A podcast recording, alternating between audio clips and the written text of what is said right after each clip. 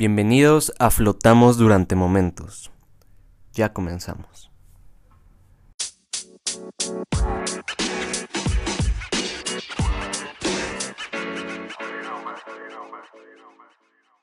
Capítulo 2. Década del 2000. ¿Qué ole? ¿Cómo están mis queridísimos radioescuchas?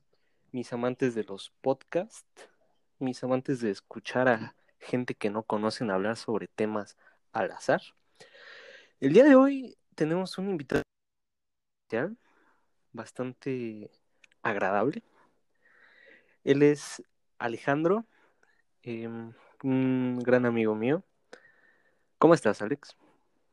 Muy bien, amigo mío. La verdad me siento muy feliz de estar aquí contigo esta noche, de emprender esta aventura que has decidido comenzar y pues aquí vamos a andar hablando sobre algunas cosas. Muy bien, muy bien. Igual ahí quizás en el futuro volvamos a echar aquí la grabación, pero bueno. Este, pues bueno, nada más a manera de introducción, aquí el queridísimo Alex es un, un maravilloso estudiante de psicología, alguien preparado alguien que le sabe a esto de, de la gente, de las personitas, ¿o no? En efecto, nos seguimos preparando. Todavía nos faltan muchas cosas para aprender, pero ahí vamos en el camino. Como debe de, esa es, esa es. Pues bueno, el día de hoy tenemos un tema pues bastante interesante. Yo lo catalogaría más como un tema nostálgico, ¿no? Un tema que se presta al recordar. ¿O tú cómo puedes? Pues sí, nostálgico, porque es algo que forma parte de nuestra vida, algo con lo que crecimos, algo que nos fue ayudando a formarnos una perspectiva sobre el mundo, sobre cómo íbamos a prepararnos para conocer el mundo. Entonces, yo sí le apostaría más al tema nostálgico. Sí, no, y quizás pues tenemos como esta suerte de ser Zoomers, ¿no? Que justo nos tocó cuando, cuando era, nos estábamos desarrollando, ¿no? Digo, quizás haya quien nos escuche que esté más jovencillo o, gente más, más mayor, valga la redundancia, gente mayor que nosotros, pero, pero bueno, el punto es que de una u otra forma este, esto impactó, ¿no? ¿Y de qué tema estamos hablando? Vamos a dejarnos ya de tanta introducción porque nos referimos a la década del 2000, al nuevo milenio, al principio del siglo XXI. Primero que nada, no sé si te parezca, pero vamos a mencionar un par de, momentos aquí interesantillos de la década. Y pues ya, vamos a, vamos a darnos como un panorama histórico, ¿va? Claro. Claro, claro. Porque, ¿sabes? De hecho, eh, la Real Academia, el diccionario dice que la década, eh, una década se define como inicia, un periodo de 10 años que inicia con un año que termina en 1 y finaliza en un año que termina en 0.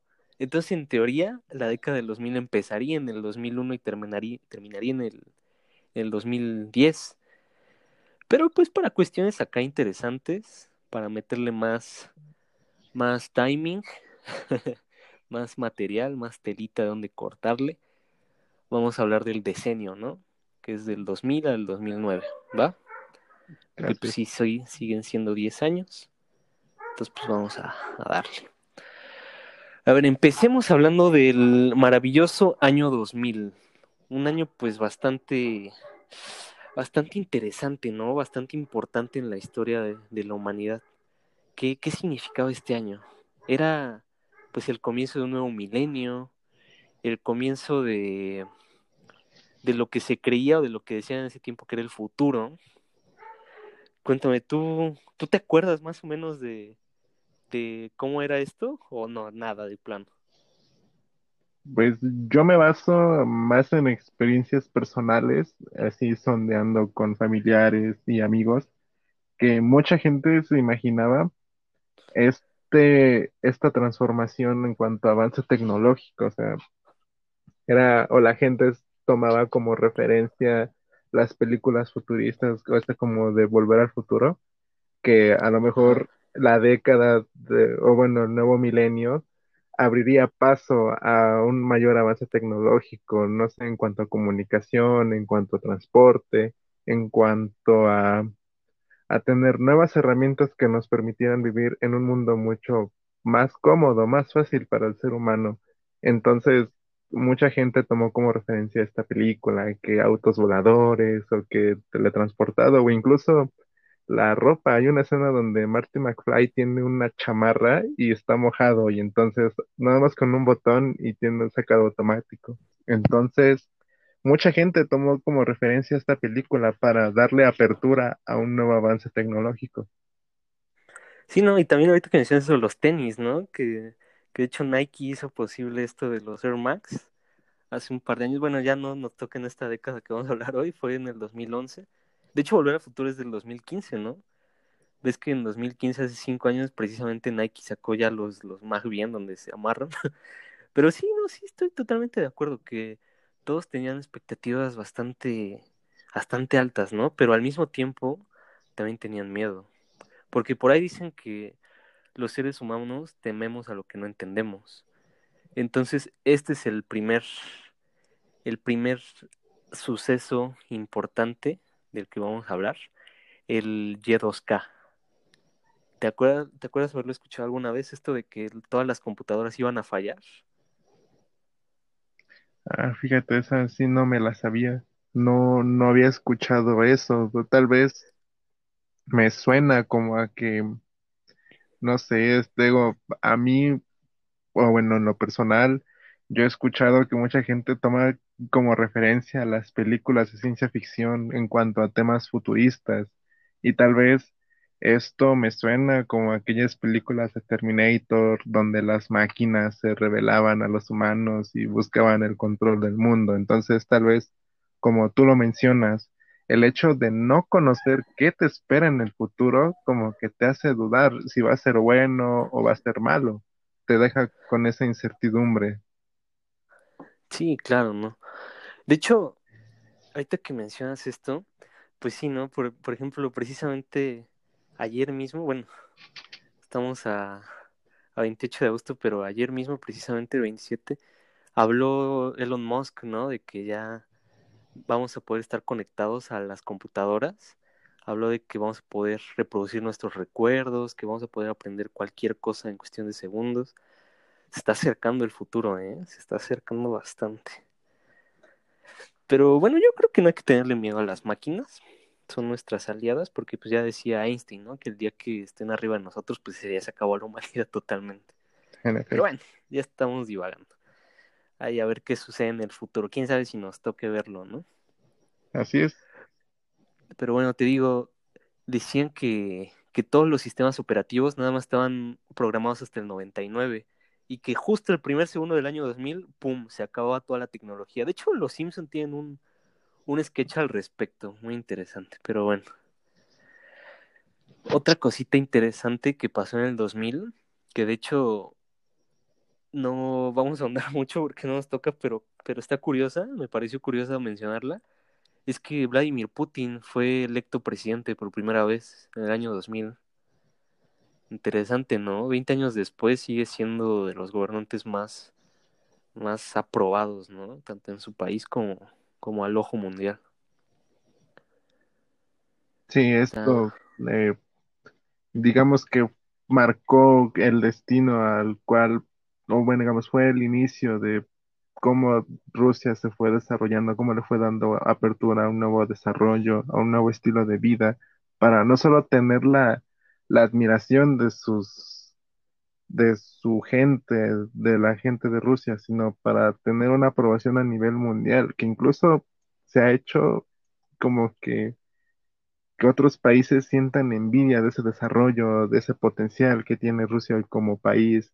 ¿Quién diría, no? Que sería una persona como Vladimir Putin al principio de, de la, del milenio, quien seguiría teniendo las riendas de este país a, nuestros tiempos.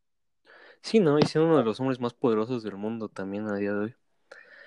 Y Y bueno, pues de hecho, ahorita que mencionas eso, pues sí, ¿no? Fue el hombre quien tuvo que cargar en sus hombros el peso de, de la reconstrucción de un país, ¿no? Que venían destruidos del final de la Unión Soviética y todo eso.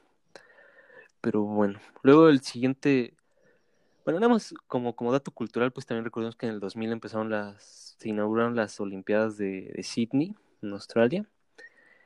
¿Y cómo te cae este dato? En el año 2000, ya a finales, la primera tripulación humana, obviamente, llegó a la Estación Espacial Internacional.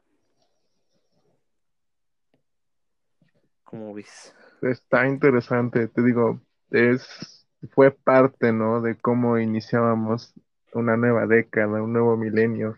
El, o sea, esto también me lleva a pensar cómo la gente ya se imaginaba que tal vez en años posteriores los viajes a la luna o los viajes al espacio serían mucho más rápidos, más eficientes, entonces que un hombre pudiera vivir en la luna o ver, o incluso hablando de la luna, este mito, ¿no? Que siempre ha existido de qué, qué hay del lado oculto de la luna. Entonces, como que el nuevo milenio, nueva década, le dio apertura a como que a, a resolver esos misterios, a adentrarse mucho en el tema de cómo se pudo haber avanzado en todos los aspectos.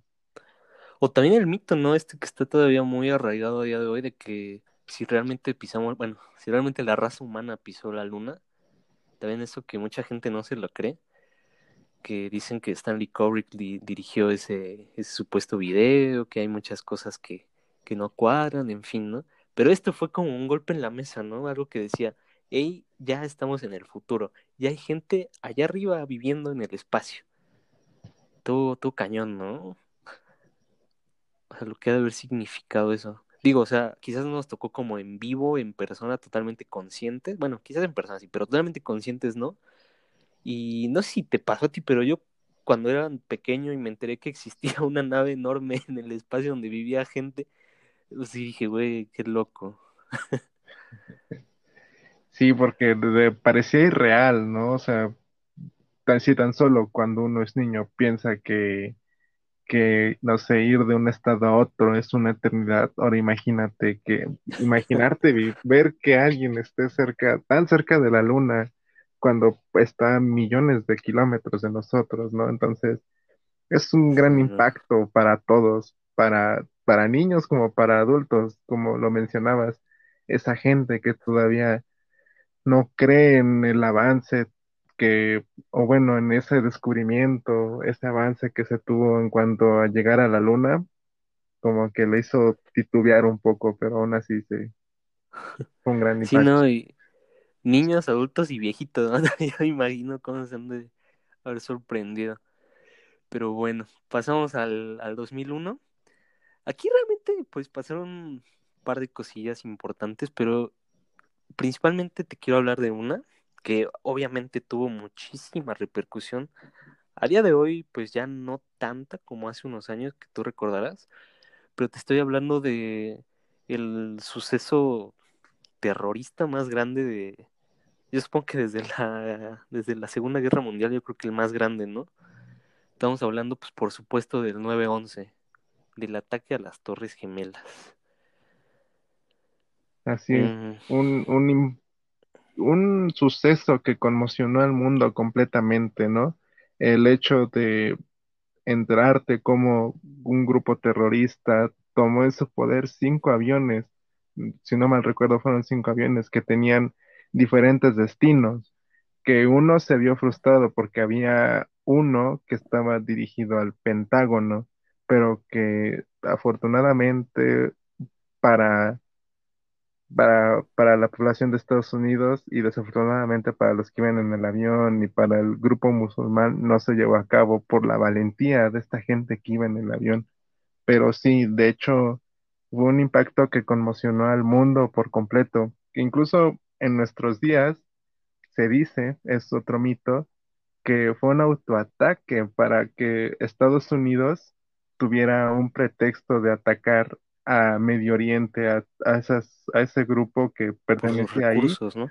para, por sus recursos. Entonces, yo me pongo a pensar en eso y digo, ¿realmente una nación es capaz de sacrificar a sus ciudadanos, aquellos que a través de su constitución jura y perjura que va a proteger hasta con la última gota de su sangre? Entonces es como que te, te genera dudas, o sea, porque no sabes qué tanto está dónde son dispuesto, capaces, ¿no? ajá, qué tanto está dispuesto a sacrificar un país, un estado por tener el control del mundo, del, de los demás.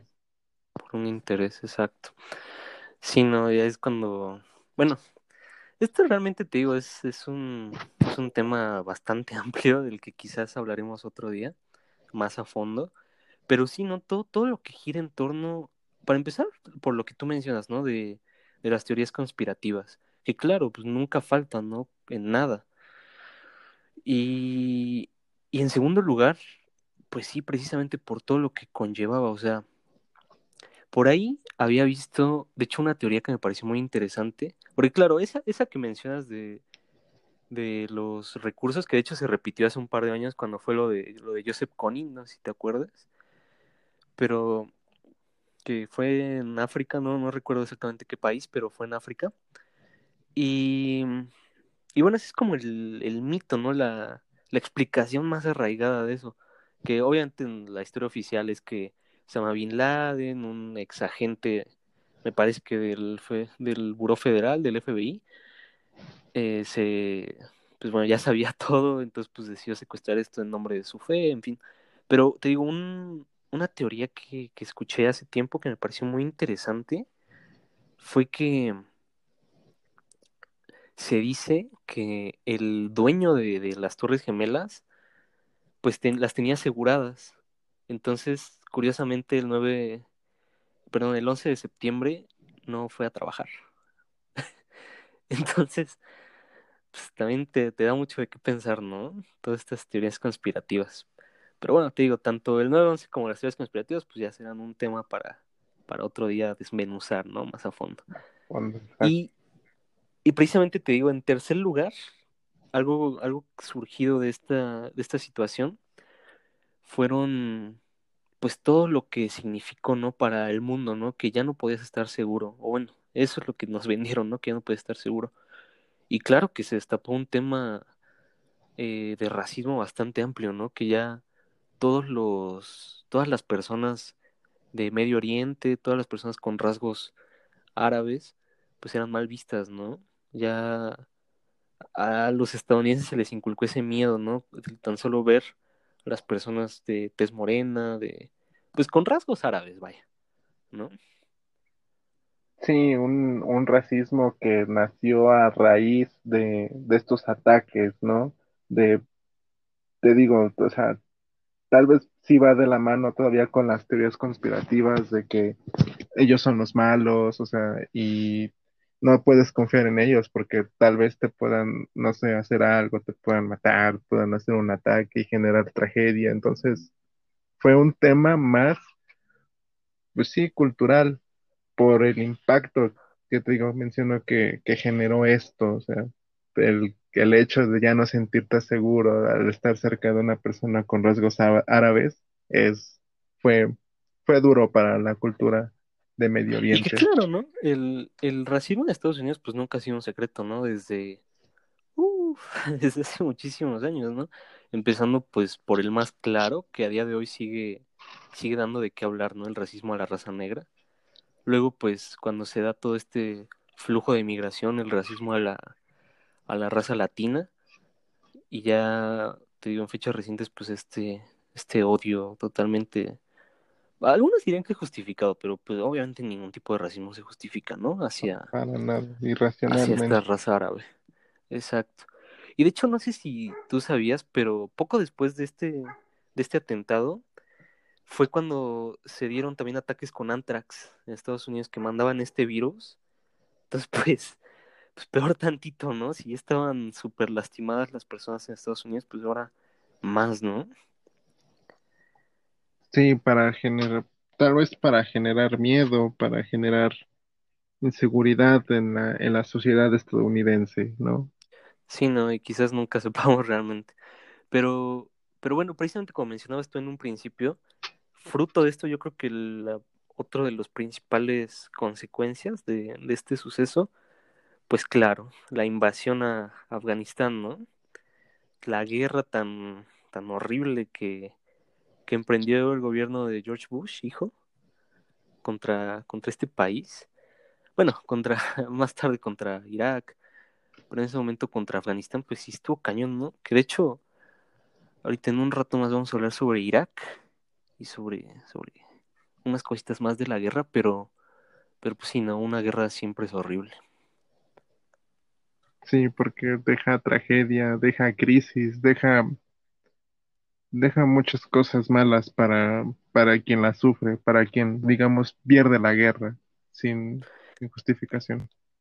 Sí, no, y te pones a pensar también sumado a este tema nacionalista que siempre se les ha inculcado a los niños en Estados Unidos, desde tiempos del Capitán América en la Segunda Guerra Mundial y todo eso, pues ahora con esto era como de, bueno, yo me imagino, ¿no? A los niños en ese tiempo así como de, no, pues yo quiero ser soldado para ir a matar por mi país al, a Asia, entonces pues está cañón, ¿no? Y los niños de ese momento pues ahorita ya son hombres, ¿no? Entonces pues estaría interesante ver ahora cuál es el punto de vista de, de esa generación que era niño, de nuestra generación, que era niña en ese momento, y ahora pues ya somos, ya tenemos un poquito más de, de criterio, ¿no? Pero bueno, luego pasamos al poderosísimo año 2002, algo, algo interesante, ya hablando de un lado más amable, cuando se empezó a poner en circulación el euro. ¿Qué piensas de eso? Ya cuando, como el, el principal suceso, obviamente tras la formación de la Unión Europea, que dijo al mundo, oigan, aquí los europeos estamos unidos. Ese fue el mensaje al mundo, el hecho de, unificar todo un territorio que parecía tan desigual, tan diferente en ideas sociales, en ideas políticas, por ejemplo, no sé, España e Inglaterra con sus monarquías, siendo completamente diferente a Alemania con su democracia, el mandar el mensaje de unidad, de ver que un continente completo o casi completo, porque todavía no, no estaban algunos Ujú, países sí, afiliados Rusia, Suiza. a, a la Unión Europea, el hecho de, digamos, lanzar el euro como una moneda única entre países fue un suceso que mandó un mensaje de unidad al resto del mundo, un mensaje de unidad que, que le hacía falta a, unas- a un mundo, o bueno, a un mundo fuera de Europa que estaba lastimado. Por ejemplo, ya lo mencionábamos hace rato con lo de las Torres Gemelas o lo de Medio Oriente y las guerras injustificadas por parte de Estados Unidos. Entonces, fue, fue un hecho histórico para, para el mundo, no solo para Europa. Sí, no, claro. Y de hecho, ahorita que mencionas esto, también a finales del 2002 fue cuando explotaron unos coches bomba en, en, en la ciudad de Bali. Entonces, pues también, o sea, ¿qué estaba pasando? Como que el mundo de pronto, ¡pum!, estaba llenando de atentados horribles, ¿no? Entonces, pues sí, era, era un miedo, un miedo que empezaba a, a dar frutos. Pero bueno, pasando a algo más, más amable, si hablamos del año 2002, obviamente tenemos que mencionar al suceso deportivo del año, el Mundial de Corea-Japón. Y este, Como, este mundial que fue el primer mundial en conjunto de la historia y que marcaría la sorpresa para muchos viendo a una Corea llegando a las estancias finales, cuando históricamente Corea no era una, una selección de fútbol que compitiera a nivel mundial. De hecho, igual en años recientes se ha marcado que Corea llegó a, me parece, semifinales contra, no recuerdo qué selección, creo que Italia, si no me equivoco. Este llegó a, a semifinales por la presión que el gobierno de Corea le hacía a los árbitros de, no sé, favorecerle con errores arbitrales al, al equipo local, por igual el, el impacto que generó este hecho deportivo en el país de Corea. Sí, ¿no? De hecho, em, pues sí, ¿no? Todo, todo este, este borlote que se armó, ¿no? Por las decisiones arbitrales, por, por todo lo que, lo que conllevó, ¿no? Aparte por ese tema cultural, como tú dices, ¿no?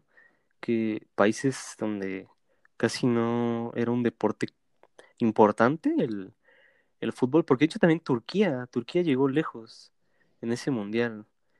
Y que hasta el portero de Turquía terminó en el Barcelona esa temporada, bueno, la temporada siguiente más bien. Ajá. Pero, pero pues sí, ¿no? Fueron tantas cosas. Ah, esto que mencionas de, de Italia fue en octavos. Ah, Corea sacó a, a Italia en octavos. Y, y ya luego en cuartos de final pues se enfrentó contra España, a quienes pues también en penales les, les dio las gracias y ya en semifinales es cuando fueron contra, contra la todopoderosa Alemania, que pues no, nada que ver. No, pues ahí no, no podían hacer nada. Pero Sí, sí, no hay te ni, digo, ni con trampas. esta, o sea, este, este hecho, ¿no? De, de marcar que Corea no era una selección que le competiera al tú por, por todas las poderosas, como Italia, Alemania, sí dejó muy, más dudas que certezas sobre la, digamos, la autenticidad, la legalidad del torneo. Digamos que fue la pequeña mancha de, un suceso histórico como lo puede ser un mundial de fútbol. Sí, claro, y de hecho, digo, ahorita que me puse a checar un poquito esto de, de, de las estadísticas, Turquía que te mencionaba igual que, no sé si te acuerdas de este árbitro ecuatoriano de, de Byron con su carita rara, que fue el que muy, muy criticado, que fue prácticamente quien hizo a Turquía llegar a la semifinal, que perdió a, a la postre contra Brasil, pero, pero pues no, precisamente con esto, de la mano con esto que tú dices, o sea, imagínate que en un partido de por el tercer puesto de una Copa del Mundo sea Corea del Sur contra Turquía. Ahora parece como un partido de esos que nadie ve de fase de grupos. sí, fue, fue increíble. Parecería más bien, te digo, el último partido del grupo F, ¿no? No, nada que ver. Un partido por el tercer puesto Corea del Sur Turquía, pero bueno. Sí, que a nuestro país pues le fue igual que siempre, ¿no? Aquella dolorosa derrota en octavos de final contra Estados Unidos, que parecía fácil porque era un, un rival que siempre hemos conocido, ¿no? El hecho de, de sentir que teníamos medido al rival del norte y que le podíamos ganar fácilmente, también fue una dolor, una de las tantísimas dolorosas derrotas en la historia de nuestra selección nacional. Sí, ¿no? Se repitió la maldición, pero bueno, de esto vamos a hablar igual un poquito más adelante. Y bueno, pasando al poderosísimo año 2003, aquí hay algo interesantísimo, algo que me parece, wow, un, un verdadero bomba para tu cabeza, para nuestras cabezas. En 2003, a principios, precisamente en marzo, para hacerlo todavía más interesante. A ver, antes de decirte este punto, ¿tú qué te acuerdas que pasó este año, 2020, en marzo, aquí, precisamente en nuestro país, en México? En marzo, Ajá, la razón por la que estamos acá separaditos. Pues fue cuando se empezó a in- intensificar, digamos, esta cuestión de la pandemia del COVID-19 en nuestro país. Si no, fue cuando dijeron, ¿saben qué? Esta madre es una pandemia. Quédense en sus casitas. Si van a salir, cuídense mucho, no se anden besuqueando. Pues bueno, para hacerte el cuento más interesante. En marzo del año 2003, la Organización de la Mundial de la Salud declaró que, o bueno, más bien emitió la alerta global sobre el SARS, sobre el SARS-CoV, precisamente el coronavirus. No, obviamente no el que tenemos hoy en día. conocemos actualmente. Ajá, no, no el SARS-CoV-2, que es el que nos está poniendo todos tristecitos hoy en día, pero pues sí, no deja de ser un coronavirus con su síndrome respiratorio agudo severo. Entonces, pues sí, no, bastante interesante. Sí, imagínate, ¿no? O sea, es lo que mucha gente se cuestionaba, ¿no? De que el SARS ya había existido tiempos atrás y que ya habíamos li- lidiado con esto. pero lamentablemente, digamos, no es que un virus se quede así nada más y que tal y como se descubrió en este caso en el 2003, se quede así como está. Obviamente este virus se propaga y las condiciones en las que se encuentra expuesto o en donde se encuentra expuesto, digamos, no sé, en animales o en la raza humana, le permite evolucionar. Entonces, imagínate, ¿quién se hubiera puesto a pensar en ese entonces que una variante de ese virus que se había descubierto en marzo del 2003 nos estaría azotando por completo en nuestros tiempos y dejaría graves estragos económicos en, en nuestra actualidad. Sí, ¿no? Todo lo que, lo que sucedió 15 años después, bueno, 17 años después con esta cosita. Bueno, más precisamente 16, ¿no? Porque empezó en el 2019. Algo, un dato, pues como diría Luisito Comunica, no vaya dato perturbador. y bueno, igual un par de días después de esto, por si fuera poco, volviendo a uno de los primeros cuistes de los que hablamos esta noche, la invasión a Irak se materializa. Estados Unidos llega a Asia y dice, soy admin.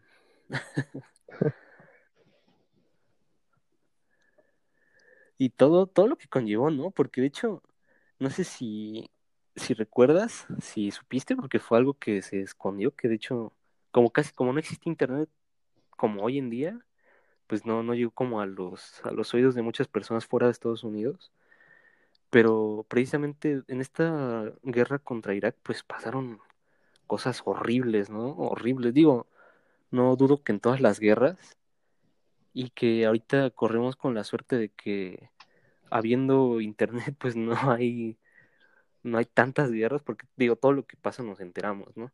O sea, esto del Líbano nos enteramos de inmediato, o los problemas que existen todavía entre Palestina e Israel, pues nos enteramos de inmediato. Pero de esto no tanto, ya siendo una época relativamente moderna. Pero, de hecho, poco después se publicaron unas fotos de unos militares estadounidenses en Irak tratando horrible a los pacientes, digo, perdón, a los, a los precios, a los presos, a los prisioneros de guerra. O sea, digo, por respeto no, no te voy a dar, eh, no voy a mencionar el nombre de, de este, como se le conoció comúnmente este suceso, digo, porque no vale la pena recordarlo, no vale la pena verlo, buscarlo en internet, pero vale la pena tenerlo en cuenta para que no se repita, ¿no? Para, por ahí dicen que no debemos olvidar, más bien que debemos olvidar, pero que no debemos repetir. Y esto de, de todas las vejaciones, ¿no? En, en esta guerra, pues, digo, yo creo que, como dice el dicho, ¿no? Si, si con lo del 9-11 les quedaron a, les, como dice, si, si con el 9-11 los ofendieron con el, con la guerra contra Irak les cobraron y hasta les quedaron debiendo. digo, no con todo respeto para, para todo, todo lo que implicó, ¿no? Sobre todo para todos los muertos. Pero bueno. Luego, igual un tema muchísimo más amable que esto. En 2013 se completó el proyecto del genoma humano. ¿Qué significa? Que por fin, quizás no entendíamos del todo, pero por fin ya teníamos la estructura de la humanidad. Prácticamente. ¿Cómo ves? Me parece un hecho interesante el dar a conocer esto a, nivel mundial, ¿no? El darle una respuesta a la eterna, a la eterna pregunta de dónde venimos, ¿no? De si, igual dependiendo de las creencias de cada persona, ¿no? Si fuimos creados por un ser omni, todopoderoso o si estamos aquí nada más por la ley de la espontaneidad, nada más aparecimos así porque sí, o si fue parte de una evolución de millones de años, ¿no? Entonces, este hecho marcó la pauta de, de darle una parte de respuesta a esa eterna pregunta, ¿no? De por qué somos así, por qué somos como somos, o de dónde venimos, ¿no? ¿Dónde provenimos? Entonces, me pareció un hecho muy interesante muy relevante a nivel mundial como tal. Sí, no, el parteaguas para tratar de responder, porque sinceramente dudo que pronto se responda eso, pero el parteaguas para responder quiénes somos, ¿no?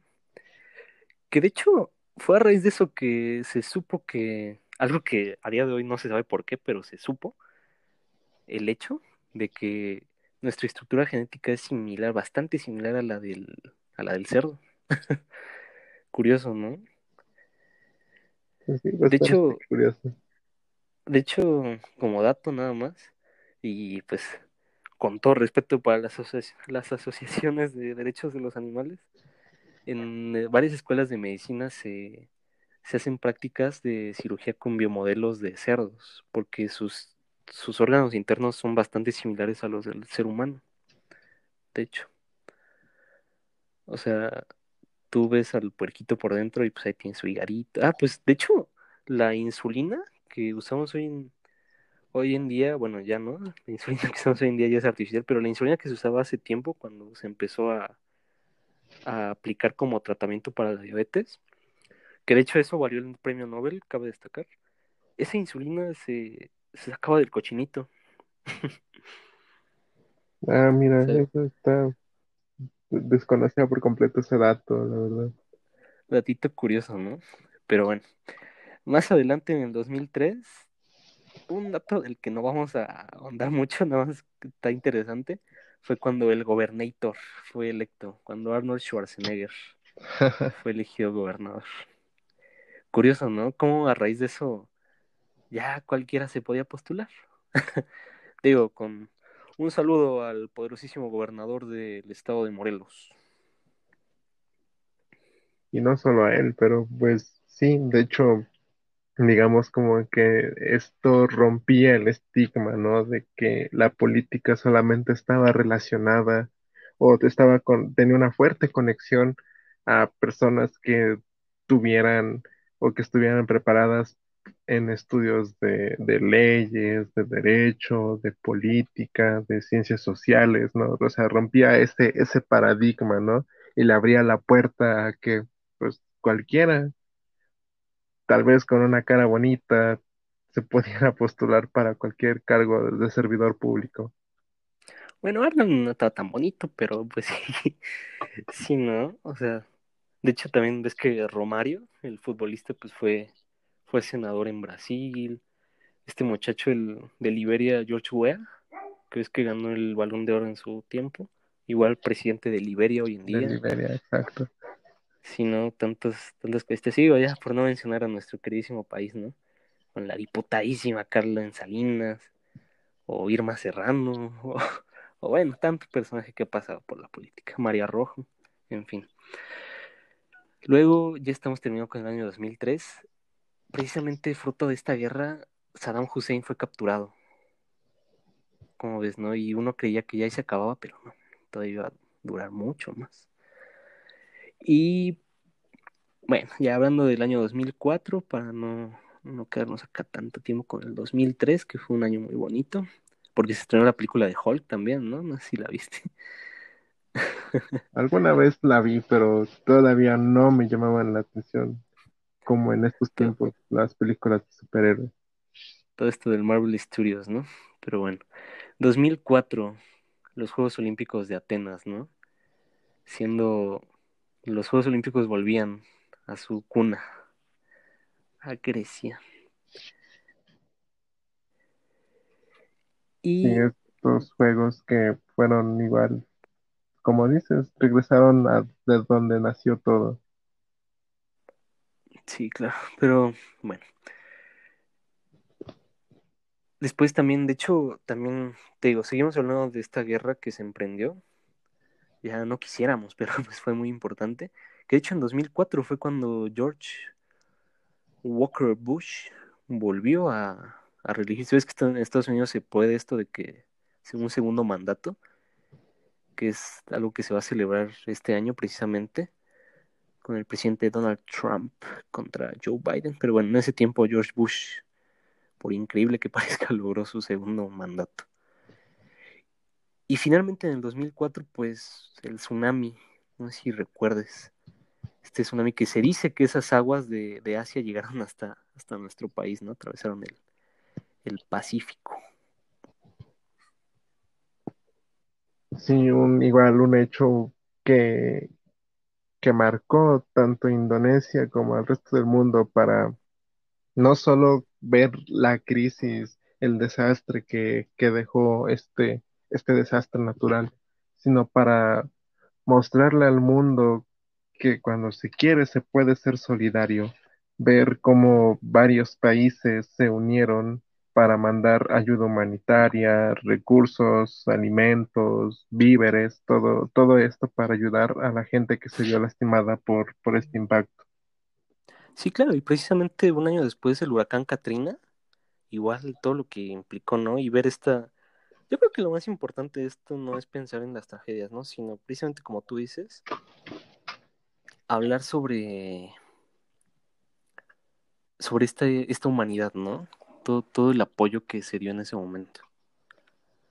Pero bueno, igual en 2005, otra cosita, pues triste, principalmente, o bueno, obviamente más bien para el mundo católico, la muerte del que se considera el papa más querido de toda la historia de la iglesia, Juan Pablo II, John Paul II. Sí, un, un papa que se mostraba humano, que profesaba la palabra del catolicismo como mucha gente esperaba que se, que se profesara en el mundo. Las veces que visitó México, México lo, lo recibía con los brazos abiertos. Era, yo no lo recuerdo como tal, pero ver el impacto que generaban sus visitas, el ver cómo él se, se simpatizaba mucho con la Virgen de Guadalupe, que es representante, digamos, de nuestro país en el mundo católico, cómo se solidarizaba, cómo se, se veía reflejado en ella y ese acto de humildad, sobre todo se le recuerda mucho por la humildad que, que siempre mostraba, ¿no?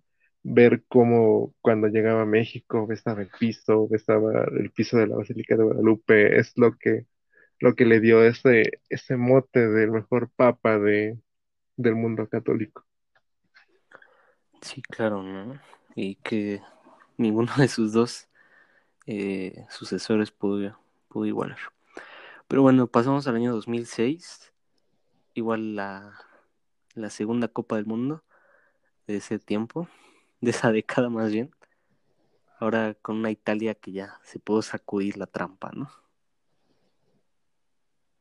Y con un cabezazo también histórico de del entrenador tricampeón de Champions. Sí, que quién pensaría, ¿no? Que su, su último mundial, después de haber conquistado la gloria en Francia 98, y, o sea, quedarte con esa idea y después ver que su, uno de sus últimos juegos fue esa indisciplina, dejó un gran impacto en el mundo. De hecho, creo que me, me parece que hay un monumento sobre ese, ese hecho, ese cabezazo al, no recuerdo quién fue la verdad, pero hay un... Ah, Marco Materazzi. Materazzi. Hay un monumento sobre eso. si dan con el cabezazo y Materazzi rumba al suelo. sí, no hay todas las, las cosas que se hablaron, ¿no? Que, quién fue la culpa, pero bueno. Una pena por Zinedine Zidane y, y pues una cosa maravillosa para los italianos, ¿no? Para Totti, que tiempo después se retiraría, en fin. De la selección, claro, porque del fútbol pues tuvimos Totti para rato. Pero bueno, Finalmente, el 2006, pues terminó con Saddam Hussein ejecutado. Y como te digo, te decía hace rato, ¿era el final de la guerra contra el mundo árabe? No, tristemente. Y bueno, pasamos al poderosísimo año 2007. Aquí en este año se, se publicó el último libro de, de Harry Potter. Una, una, serie que a día de hoy sigue siendo un hitazo, ¿no? Sacó totalmente de, de, la pobreza y de la bancarrota a J.K. Rowling y hoy en día es de las mujeres más ricas del mundo. Más millonarias, digamos, más bien. sí, una, una saga que, marcó una, una historia, ¿no? Estos siete libros que, que te, te llevan a un mundo de la magia y del misterio, que vino a, a generar un impacto en la cultura pop, en el mundo de la literatura y, y unos años después en el mundo cinematográfico, a medida de cómo fue desarrollándose este con los con la, con los efectos cinematográficos y las pantallas verdes también le permitió ese crecimiento y generar un impacto aún mayor tanto en el mundo literario como en el del cine. No, en cinematográfico, sí, claro. Y de hecho, a día de hoy ver todos los fanáticos que se encuentran todavía presentes. De hecho, te puedo apostar que alguien cercano a ti es fan de, de Harry Potter, al menos una persona. Sí, completamente, confirmo. Pero bueno, pasamos al año 2008. Aquí hay tres cositas principalmente de las que quiero hablar. La primera es la crisis del 2008. No sé si te acuerdas que fue mundial en el sexenio de nuestro queridísimo Felipe Caldeón. Una crisis mundial, ¿no? Que azotó al mundo entero y que ponía en evidencia un, un Estados Unidos semidestruido por, por, las, por la por el mandato de George Bush. Sí, una, una crisis que repercutiría a nivel mundial.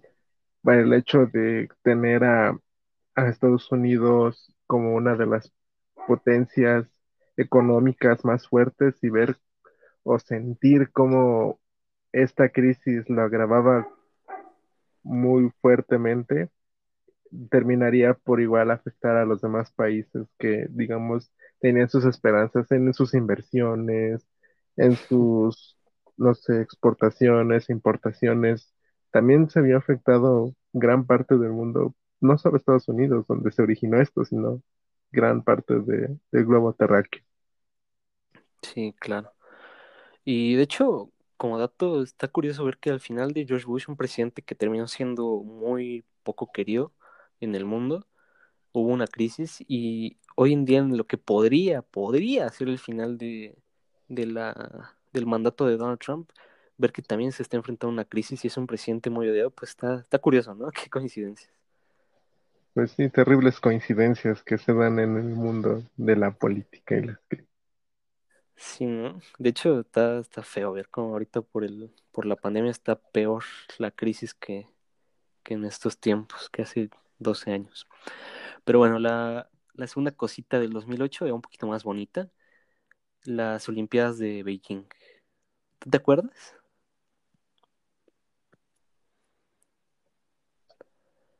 Ocho, yo sí me acuerdo. Fueron las primeras Olimpiadas que conscientemente recuerdo. Me acuerdo que todos, o sea, la mayor parte que duraron las Olimpiadas era despertarme en la madrugada porque eran en Japón. China, en. Entonces, pues los usos horarios, sí, ¿no? Ah, no, ahí me equivoqué en China, perdón. Pues los usos horarios no ayudaban. Entonces, pues mientras en China era de día, aquí era de madrugada, era despertarme junto a mi mamá a las 4, 3, 4 de la mañana a ver a Sí, no, los, bonita. Además, ver los toda esa mística que, bueno, lo personal, mexicanos. me encanta todo esto, todo este tema tradicional de, de Asia, bueno, del lejano oriente, de China, Japón, ver todo, todo eso representado. Sin duda, recuerdos muy, muy lindos. Y, ¿sabes que Te había dicho tres, tres sucesos, pero yo creo que vamos a hablar de cuatro, porque me estoy, me estoy acordando de, de que en 2008 se publi- bueno, se salió la película de Batman, la segunda de, la trilogía de Nolan, la del Caballero de la Noche, con el que se dice el mejor villano de cómics en el cine de la historia, Heath Ledger como el Guasón. ¿Qué piensas? ¿Viste, viste esa bonita película? Sí, está bastantes veces, la verdad. Eh, la soberbia actuación de Heath Ledger como el. Guasón y me parece que ganó un Oscar. En- fue, fue este, fue increíble ver cómo realmente se adentró en el personaje, cómo hizo suyo el personaje, o más bien el personaje Sí, no hay que... se hizo de Heath Ledger, fue increíble. Lastimosamente le dejó estragos y pues se nos adelantó en el camino, pero pues Sí, ese exacto, fue el legado, ¿no? pues Que nos fue ese dejó mismo personaje el que postre pues nos dio una, una horrible consecuencia. Pero bueno, sabes que te había dicho tres, pero siempre, siempre, siempre, siempre sí van a ser cuatro. No, perdón, cinco. Te había dicho cuatro, van a ser cinco. Dicen, dicen que no planees porque te sale mal. En 2008 No, van a también se, se terminó de construir el gran colisionador de Suiza.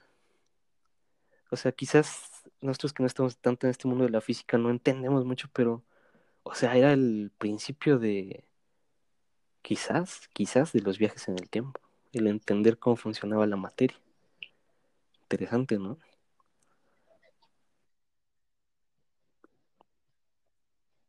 Sí, darle, darle esta apertura, ¿no? A, a estos temas, como te lo mencionaba al principio, la gente tomaba como referencia estas películas futuristas de ciencia ficción.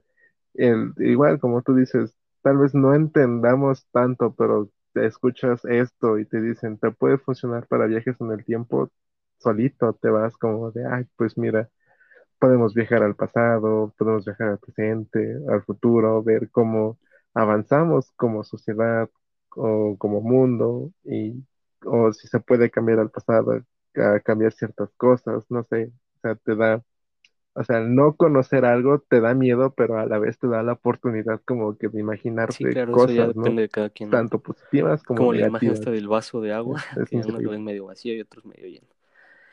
Pero bueno, y ya finalmente con el 2008, pues Barack Obama, primer presidente negro en los Estados Unidos.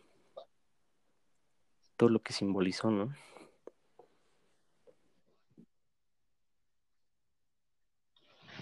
Sí, darle esta representación a esta gente afroamericana en un cargo tan importante como es la presidencia de una de las naciones más poderosas del mundo, fue un impacto positivo para este, este grupo social, ¿no? Los afroamericanos que tal vez, como lo mencionábamos hace rato, se vieron afectados a lo largo de- de- del tiempo, o sea, no solamente fue una parte del tiempo, sino que se vieron afectados a lo largo de la historia, incluso hasta nuestros días.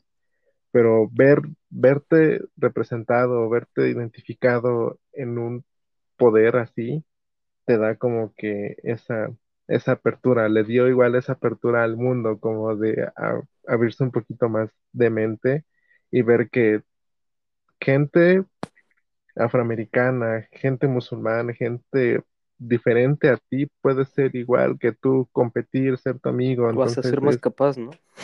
fue increíble también ese hecho.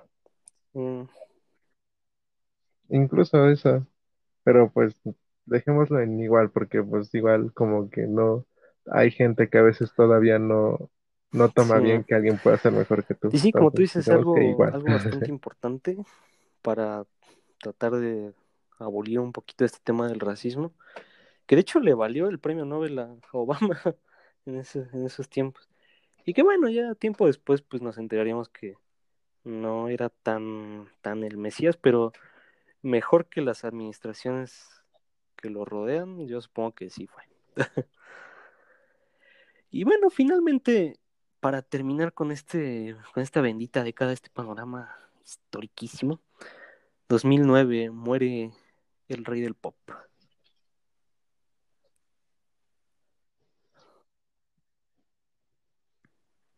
Un, un duro golpe al, al mundo de la música, por lo que fue, por el legado que construyó a lo largo de los años, desde que era un niño, desde los Jackson Five, ver cómo construyó, cómo superó eh, varias barreras, cómo impuso muchos récords, ¿no? Eh, a mí me recuerda, yo recuerdo mucho el show de medio tiempo en un Super Bowl que él ofreció. Fue algo innovador y luego el mensaje que mandó con, la can con las canciones que, que él escribía, que él componía, ver igual cómo esta gira que él estaba, estaba desarrollando una gira, creo que me parece que se llamaba This Is It, eh, ajá, de señal de agradecimiento al mundo, de cómo fue construyendo ese legado, ¿no? Igual volvemos al tema de las teorías conspirativas, ¿no? De que si realmente fue muerte natural o si su doctor lo, lo asesinó y estos, ¿no? Estos mitos, ¿no? De que si eh, Michael era una persona muy buena, que tan buena que incluso se llegó a pensar que el, el parque que él construyó lo usaba para tener niños para abusar de él, ¿no? Era como que este tema de, de la fama, como, como te, Sí, no, y pues cómo te precisamente traía cosas buenas y cómo te traía el hecho cosas de que se malas. haya ido con una persona bastante polémica, dicho, digo, está eh, por un lado esto de, de los niños, por otro lado lo de su, su cambio de piel, que, que él decía que era, que era una enfermedad, que era el mal del pinto. Otras personas decían que se había operado para dejar de ser negro, que donde yo sé no se puede. Pero bueno, no ha dejado de ser una persona polémica y sin embargo, eh, eso no quita su, su grandísimo legado, ¿no? El artista quizás más importante de los 90, eh, con sus participaciones en múltiples eventos, en Los Simpson, canciones que a día de hoy siguen siendo himnos, ¿no? O sea, yo me acuerdo que en ese tiempo que murió se llenó el Zócalo de la Ciudad de México, ¿no? De, de mucha gente que iba a cantar sus canciones que se vestían como él. Hay un video del Wherever sobre eso. Sí, no, un, sin duda un grande, un verdadero enorme. Sí, todos estos, estos tributos que le hicieron. Yo igual me acuerdo las, pues, del día que falleció, fechas posteriores, cuánto le ofrecían tributos, ¿no? Entonces, le, todo el día, yo me acuerdo que ese día que falleció, todo el día en la tele eran sus canciones, sus videos, reportajes sobre Michael, o sea, un hombre en mis cuidos siempre Sí, por el talento que que, al final que del él tenía. te guste, bueno, les guste o no su música, porque digo, ya el tema personal está muy aparte del tema artístico, nadie puede poner en tela de duda su legado, ¿no? Su importancia que se mantiene vigente hoy en día. Pero bueno, em, ajá, Así es. Igual to- tocando otro tema, igual de, del lado agradable. eh, en este año se estrenó, bueno, en ese año, en el 2009, se estrenó Avatar, quien en su momento sería la película más taquillera de la historia, ¿no? Por el hecho de, de lo que ofrecía la película. No, no, a mi parecer sí fue la historia, pero aportaba más los efectos, ¿no? Estos efectos de pantalla verde, de ver cómo este, la industria cinematográfica había avanzado en ese rubro, le dio a Avatar un plus sí, y le dio el título de la película más Pero sí, taquillera en ese entonces. yo también me acuerdo que, que wow, fue el boom, ¿no? O sea, digo, es una historia interesante, no digo que no, pero bueno, tampoco es así como que digas, puff, la mejor historia del universo. Pero este tema visual, el hecho de que le haya tomado tantos años a James Cameron realizarla, sí, no fue, vaya, un suceso. De hecho, afortunados quienes pudieron verla en el cine, porque ya rentar la pirata en el, bueno, no rentar, comprar la pirata, pues ya no, ¿no? Porque en ese tiempo todavía existían los lugares para rentar. Pero sí, no, un, un verdadero eventazo. Y bueno, pues este tema claramente da bastante de qué hablar, el hablar sobre, el- sobre esta década de los 2000, digo, por una cuestión histórica, también por una cuestión nacional, porque en nuestro país sucedieron también varias cosas que, que más o menos alcanzamos a mencionar, pero no del todo como, como lo merecen. Y claro, también un tema más personal, no más nostálgico, que también cabría abordar. Pero pues si tú me lo permites y si al público le parece, vamos a esperar sus cartas. Yo creo que vamos a pasar esto a una, a una segunda parte, ¿no? Quizás hasta una tercera. ¿Cómo ves?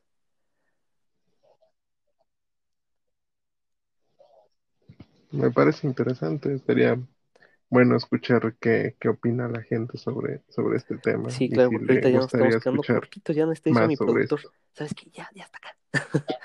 Entonces, pues sí, te digo, vamos para respetar el, el tiempo. Pues sí, yo creo que pronto estaremos teniendo la segunda parte de Nostalgia de los 2000. el podcast. Pero bueno, pues muchísimas gracias por acompañarnos esta noche, Alex. Ya sabes que te aprecio muchísimo y siempre es un gusto poder hablar contigo.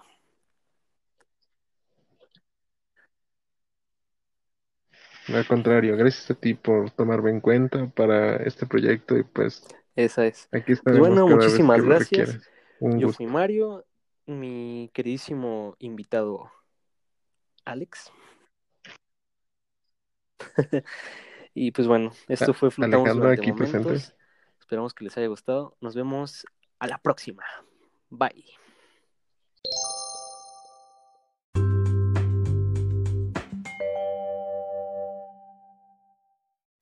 Esto fue Flotamos durante momentos. Esperamos que te haya gustado. Nos vemos a la próxima.